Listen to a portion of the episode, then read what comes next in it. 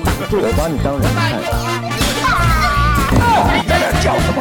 请你们好好听话。大放厥词，无所不掰。欢迎来到大放厥词，我是杰克，我是布莱特。老高最新一集就是那个嘛，要讲那个人造机器人、啊，人造机器人嘛，细胞跟奈米的、啊。他那个机器人哦，长得像怎样？长得就像你去那种培养皿有没有？去用显微镜看那个细菌什么的，它是比较大号的，然后。它是编程做出来的，它是用电脑编程做出来，然后编程好拿去给那个生物学家，顶尖的生物学家在那边慢慢在那边组它那个那个细胞什么的，嗯，它那个那个叫什么 DNA 什么那些的，它就是可以那样子哎，它就是可以，好的可以组，然后呢，不是，然后我记得我听我听啊。他后来他是讲说这个不是好了，反正我我我我那时候听到这个，我就是在想啊，我就想到什么，就是如果因为他自己其实就有讲到嘛，人有可能是这样子被造出来的，对不对？对啊，就是我们也有可能是吃垃圾的细胞哦，我们原本可能也是吃某个星球的垃圾，然后呢哦可能怎样，然后被流放到这里来，然后其他动物可能哦某某些程度也可能是是这样，可能是失败的实验品之类的。你不觉得这个就是怎样？生命最厉害的两个功能在于什么？在于吃，就是消耗嘛，跟什么繁殖？对，就对应了这个这个状况，就是你你的你你被创造出来的功能就是负责一直吃垃圾，一直吃一直吃。我们就是一直破坏地球嘛，一直吃一直吃一直吃一直吃。我们不知道说他们当时的垃圾的形态是怎样，但是我们就是负责一直吃，动物也是负责一直吃。按、啊、我们一直吃以外，我们还可以被它操控，我们是编程比较好的。它那个比较，如果你地球上的生物来讲，然后我们也是一直繁殖啊，他们也是一直繁殖啊，加快那个效率啊，加快更多人来吃啊，对不对？这充其量我们算一个蛮失败的细胞。没有，我们已经算不错了吧？我们制造更多垃圾啊。没有，我跟你讲，现在为什么会变成这样？现在是因为可能他要吃的垃圾已经吃完了。对，已经不是在这个星球上，他把你丢到这个星球上，因为他发觉说你这个哦，我太多了，我要把你全部全部弄弄，等到你死哦，等等不完，因为你那个繁殖速度太快哦。第一是繁殖速度太快，第二是可能你的抵抗力可能也很强。他们可能要杀你也没那么容易，就有点像假设我们你你想想看，我们那个那个人造细胞哦，它像我们人类有那么高智商哦，人造的那个机器人那个异种机器人一样，像我们有那么高智商啊，它数量那个繁殖能力又超快啊，它已经比如说已经渗入到什么到处都是了，已经空气都都是了，那、你要把它消除就很难，所以你只能把它远离自己，对，啊，我们可能就是被它远离到地球上来，或者远远离到哪里，然后辗转到地球上来，然后变成现在这样，所以我们还是怎样，我们的功能还是只有吃啊。我们就一直吃啊，然后我们精致化我们吃的东西啊，把那个垃圾哈，把它排版，把它剪裁，把它调味，变成我们现在吃的餐厅啊，对不对？哇，所以你照这样想象，就是那个细胞，老高说丢海里知道，那个细胞以很小的形式。把那些塑胶微粒收集，他们就是就是在他们有他们的文明啊，然后在那边料理。他们现在在海里过生活啊，哦、吃吃一些保丽龙。他们以后以后放下去之后，他们就在海里过生活啊，然后加海盐，选总统啊，选总统？选他们选他们的总统啊，对不对？因为他说你放到海里你就收不回来了。对啊，对啊，你放到海里你就收不回来，那不是一样的意思？那跟人类是一样的、啊。你不管放到地球，放到他体内，放到哪里，放到吃他们哪里的垃圾，都一样收不回来啊。对不对？可是不像啊，因为它它我们海底是一个我们要回收的地方，我们比较你像你讲，我们比较像是被扔到另外一个无伤大雅。没有，我跟你讲，我认为地球哦。一定不是他扔的第一个地方，当然了，甚至我们都可能不是他扔的第一个物种，就我们可能是他扔出来的物种，再扔出来的物种。那那你知道你知道这个逻辑去推，那你觉得人吃的垃圾是什么？因为我们是，我们是碳基生命啊，啊，我们也是吃碳基生命啊，所以我们可能是吃碳啊。所以你说人碳基生命就是吃碳啊，我们是负责可能碳以前是太多来怎样啊？所以你是说像那个以前卡通里面画那个外星人来，就把一些人类带走，它就是有点像是我们在实验室里面。抓一只老鼠，嗯、抓一些丢到另外一个地方去、嗯、做我要做的事情，这样。嗯，而且你想哦，他这个哦。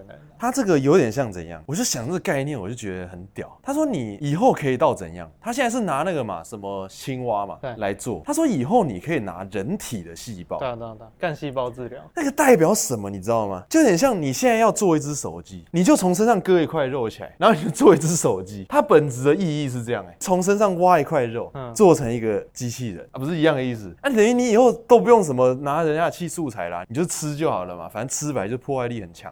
那、啊、你就吃，你就吃，哎，什么东西都可以用那样做，那这样不就超屌？而且他要讲到那个啊，像那个什么清血管那些啊，那些也是。对，我跟你讲，那个都是小的应用，那个都是小的应用。因为你想嘛，那种硬的机器人，它就它像他讲的，它以前我们以前只以前就有的那个，可能已经都有人做了那个奈米机器人，它就是属于那种传统的那种机器人，有没有？就是用那种金属素材什么那种那种东西做的。你用那种细胞，用 DNA 做的，用那种你知道吗？用肌肉，用什么做的？那相当于在做人呢、欸。对啊对啊对啊，你做人的机器人呢、欸？嗯，你可以编成那个人呢、欸。其实越来越像魔法了，就是你编，那你就想嘛，那个机器人还可以自然死去，还可以自然做任何事，那就是造人了嘛。对啊，对啊那样子，你想，如果那个可以好好控制的话，那个多方便。就类似于像，我觉得像我们的创创造者，就是他控制不了。为什么？为什么是说？因为他如果控制了，他现在一定还在用啊，除非他就是我们已经没有用了。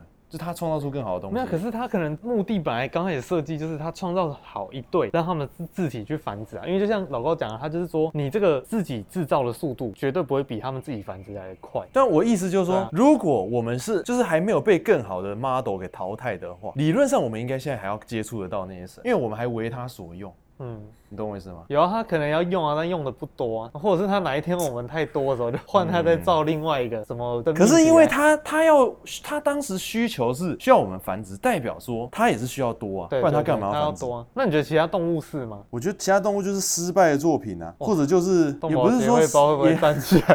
对啊，不是啊，因为因为这是很现实的一个依据很现实的状况来做的一个论述嘛，就是现实就是人类就是制霸这个星球嘛。对啊，这是没办法，你只能用这个逻辑去推理啊。我真的觉得，你刚刚，当然你说你说，等一下哦，这个牵涉到功能的问题。你如果需要那种力量很强、速度很快的，嗯，那可能我们是失败的作品。但是你如果要以兼容性最好，你如果要以整体综合能力最强，那是我们没错啊，不是吗？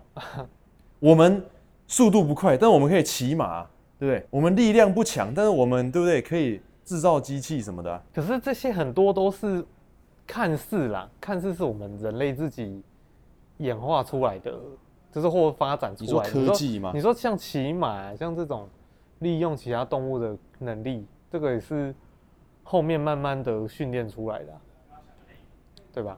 但这样子神神一开始没有啊，但你不知道那是人训练人，还是我们自己就学会的啊？啊你说基因里面就写，就是搞不好就是你自己就是想要利用动物的力量啊，受力啊，也不也不是没那个可能，有可能啊，对啊。然后下一个我想到的东西就是怎样，我就想到说，假设我们现在创造这个东西，你有没有你有没有听他讲？就是他说他他们用那个青蛙什么，然后怎么样？为什么突然会就是用这样子就可以突然就可以。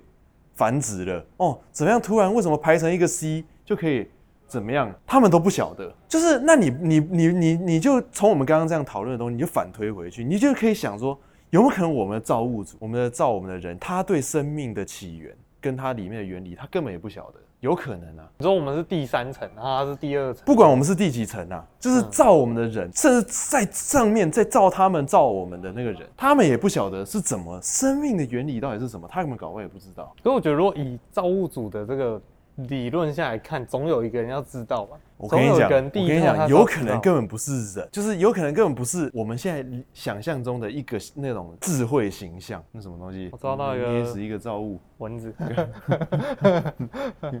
你把你不了解的东西弄死。失败的作品。就是你看嘛，你只能把它杀死，你只能让它繁殖，可是你还是不知道怎么制造。可是以后搞不好会知道啊。但是知道那是那是后面的事情啊。但是以目前来看，就是你真的可以怀疑，很合理的怀疑，搞不好宇宙当中不管多高层级的文明，他们都不知道是生命的起源的原理是什么。真的有可能是这样子啊。哇，太庞大。对啊，这个真的太庞大，因为你嗯追不出去啊，很多是。我觉得，我觉得，我觉得这一集哦还不错了。这一集是真的还不错，但以后如果没有到，就是他有时候会讲一些什么什么可口可乐什么那些，我就觉得比较没办法讲，我就不会想要讲。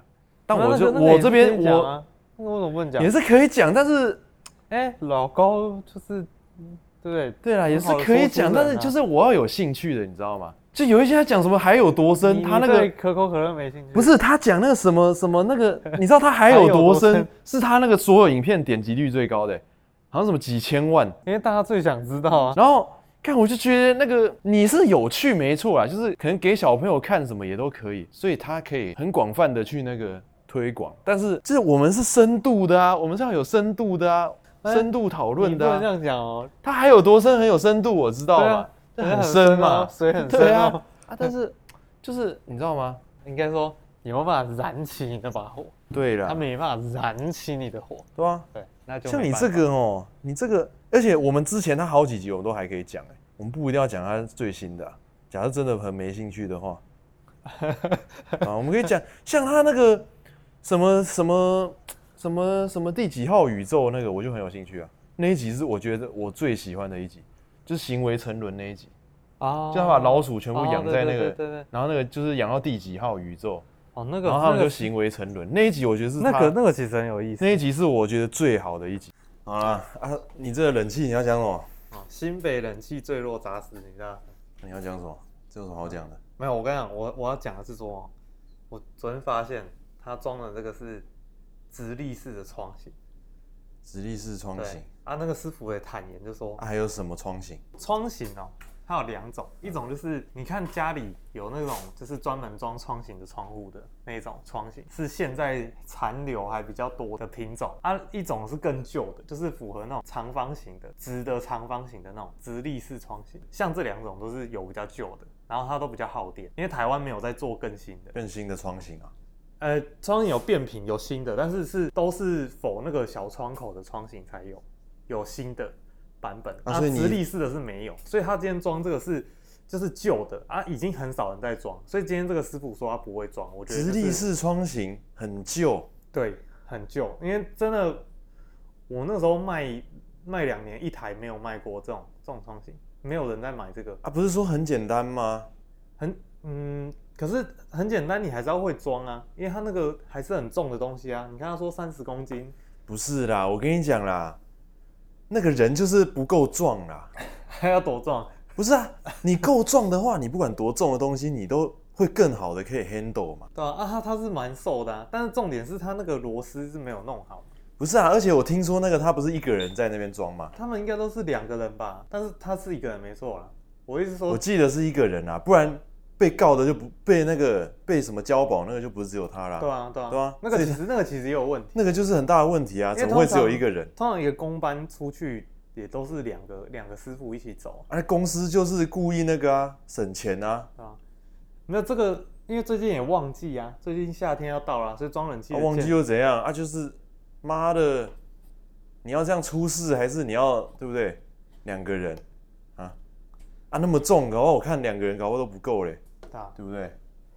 好了，然后重点重点就是，我其实还想分享那个啦，关于冷气的小知识啊。像他们是好像在网络上平台买的这一家，这个案件里面，他是在网络上买啊。其实你在网络上面买。有很多问题是像他这种师傅啊，外包商，他比较不稳定，所以通常我还是会，如果我自己要买，然后我身边朋友要买，就我会建议你还是去找那种就是有门市的，的对，连锁大型门市通路啊，你不管去家乐福或者是大润发哦，或全国电子或它这种是怎样啊？它这种它这种是这样，直接去工厂叫啊？没有没有没有，它这种呃你在虾皮上它也有那种哦，你是说那种独立那种卖家那种？那那一种也有啊。我跟你讲，台湾其实很多私底下开那种小公司的，有了有了空。调啊！我之前原本买那个马桶要去买那个虾皮的，哎，哦，那种也有啊。嗯，对啊，像我家以前，我爸以前就贪便宜，就是他都买那种什么太差冷气，然后就是我们完全没听过的牌子，对，然后每年都那个冷媒他妈都要重灌，都会漏冷媒这样。然后我后来去问我同事说，哎，为什么我家每年都在灌冷媒？我同事跟我说，他没有遇过这种状况，他们从来没有遇过每年都要灌冷媒，就代表那个有问题。哦，然后我才知道说，可能外面有些师傅他就是。装的时候，他就是要赚你那个钱，所以他就是你的冷媒，就是管子或什么的，他也可能没弄好，他也不会去真的把它抓出来。他就让他漏啊，反正他每年来灌就收你一个钱。但是我家后来，我跟你讲，我家后来换成大金的时候，有有一台，我家那个时候买两台大金的，有一台也是每年都出问题。但是起码他来修，他没有跟我们收钱。就我爸只要一开暖气，接下来的冷气就不会冷。哎，大金的也会这样啊？对，他那个真的就是他管，那不是你爸的问题啊。他后来 你爸人家买到大金哎，所以其实那个还是有机会会会有失误啦，对吧？所以，我们今天是讨论怎么买冷气，这样就是建议大家不要那个找那种私人的就对了，对对对，不要贪小便宜。私人除非你很熟啦，你很熟，我觉得可以的。如果你不熟，真的不要，你真的会被被哎，不一定哦，很熟也不一定哦。前几天看到一个好像国外说什么二十几岁，然后找一个很熟的那个好像就是那种美容师这样，然后帮他做那个丰臀手术，然后做一做就死了，直接死。啊？为什么？为什么？啊，因为他好像给他多打那个什么，反正就是打错东西啦，就是一开始才一开始而已，喔，才打那个什么，好像杀菌还是什么，还是哦麻醉，麻醉之后，然后发现他怎么好像怪怪的，然后就马上又打另外一个东西，然后打好像打太多还是太还是错了，然后直接死掉了。然后那个跟他超好，那个人跟他超好。他是豆豆先生是不是？啊，女的，丰臀手术，豆豆先生，不是我说打的那个人。女的，两个都女的，两个都女的啊。那这个画面我只有在豆豆先生的影集里才有办法看到。你说什么？打完一个，然后对对，然后 剪头发在乱剪，剪完发现不对啊，赶快他妈再拿另外一个刀过来，再弄一弄，越弄越惨。感觉是他的强项，越弄越糟，是 豆豆先生的整个架构的的那个核心呐。哎，可是你知道？我我题外话，啊我觉得，因为他最新的一部啦，他最后一部我有看。你说什么东西？豆豆先生？对，蜜蜂的，就 是就是，你现在突然要转到豆豆先生了。对，这个这个不是我突然想到，就连过来，我就继续讲，就是那个豆豆先生他最新的那一部，因为他有上 Netflix，那个 B 嘛，我知道。对对对。然后我去看，但是我跟你讲，我看那一部哦，我没有比我看《突锤特派员三》的时候，哦，我笑了超开心，因为他把那个。特务的那个那个梗，我们玩到就是 因为特务跟他那个角色反差，我觉得比较大吧。对，然后他那个 B 那个不就是好像打扫工人这样而已吗？对，然后那还好啊。重点是他他有那个绝命终结站的感觉，就是他一直让你有一种、哦、啊，他准备要出事了，哎、欸，他没出事，嗯，啊，他准备要出事，他没出事啊。所以其实你一直在提防他有没有出事，哦、他要不要出事？可是这样就跟喜剧的那个对不太一样，不对。理论上喜剧应该是突然之间，哎、欸，给你来一下，对，啊中了哦，然后就让你觉得就出事，但是不是出到太严重这样。对，然后然后再准备出下一个事这样。对，猝不及防。但是我在看那一部的时候，我的节奏就是一直 focus 在哦，他准备要出事，哎、有没有？哎、欸，有没有这样子？那一部那这样子，所以我就觉得，我就觉得那一部好像就那一部可能不是他那个，因为他以前的作品应该都是他自己制作什么那些的，什么剧本啊那些，他应该都有参与啊。我觉得他那个应该就可能不是他自己制作。嗯，对，所以我就其实我看那一部就没有当年看那个《突贼特派员三》的那种快乐。喂，我《突贼特派员三》我是去电影院看呢。啊，对啊，那很好看啊。我那时候看的时候，哇塞，好，你有看吗？有啊，我都有看啊。我看的时候看到，哎，我是我不知道有没有三呢？有三有三三，我不知道有没有看呢。三，而且他那个三是好笑到，就是他那个人穿着西装站出来，我就觉得很好笑。他一个眼神，可是他突锤特派员应该也就是那样而已吧？就是他应该也不会三，也不会比一跟二再多。我跟你讲，我觉得三比一跟二还好笑。我看完三，我再回去看一，我就看一真的好像不太。三我有没有看过啊？三你我，你看一下，你看一下。看我那个三，我真的是哦，我还想再看一次哦。对了，然后突然想到，我还要还要讲一个那个危险施工啊。其实其实理论上啊，他那个哦，他那个键其实不算，应该不算危险施工，你知道吗？他那个还不算危险施工，因为冷气当中没有，他不是说什么他故意不想要在他们应该的时间，然后就偷施工，所以才下面那个没有围。哦，那样不就危险施工？不是不是，那个不是危险施工的定义是跟它安装环境有关。它那个只是说哦，它那个地点掉下去有危险，所以它它理论上啦要围起来，就是告诉大家说这边是危险的范围。对啊，对啊。可是你想嘛，通常通常外面很少很少在做这个。对，因为你你就想，如果赶快装，如果装个冷气啊，在那边围起来，啊，人家怎么搭公车？对啊，那个。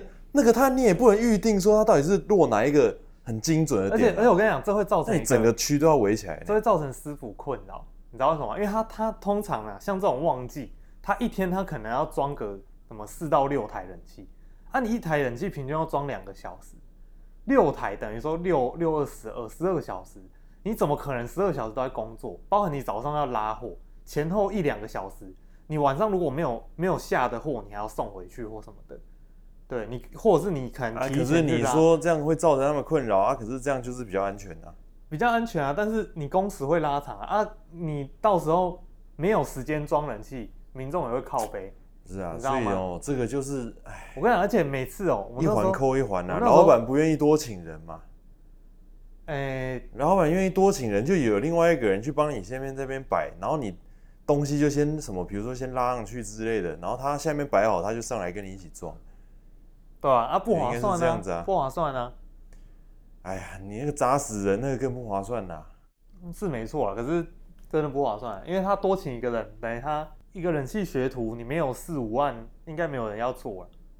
现在真的是这样，对啊，啊就很尴尬了。反正我觉得进退两难啊。你说你好，你接下来用这个，那变成说你师傅的产能会变少嘛？一天的产能会变少。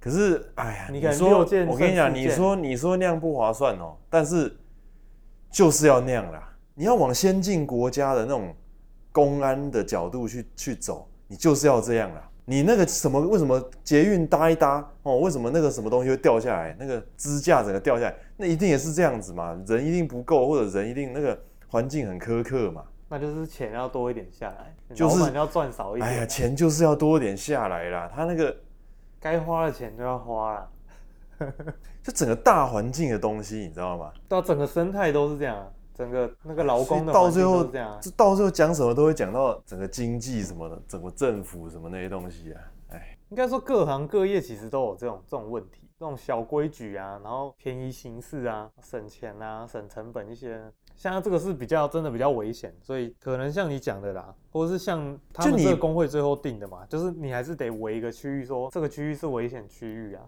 那你在安装过程中，这个区域要拉起来，不要让人经过。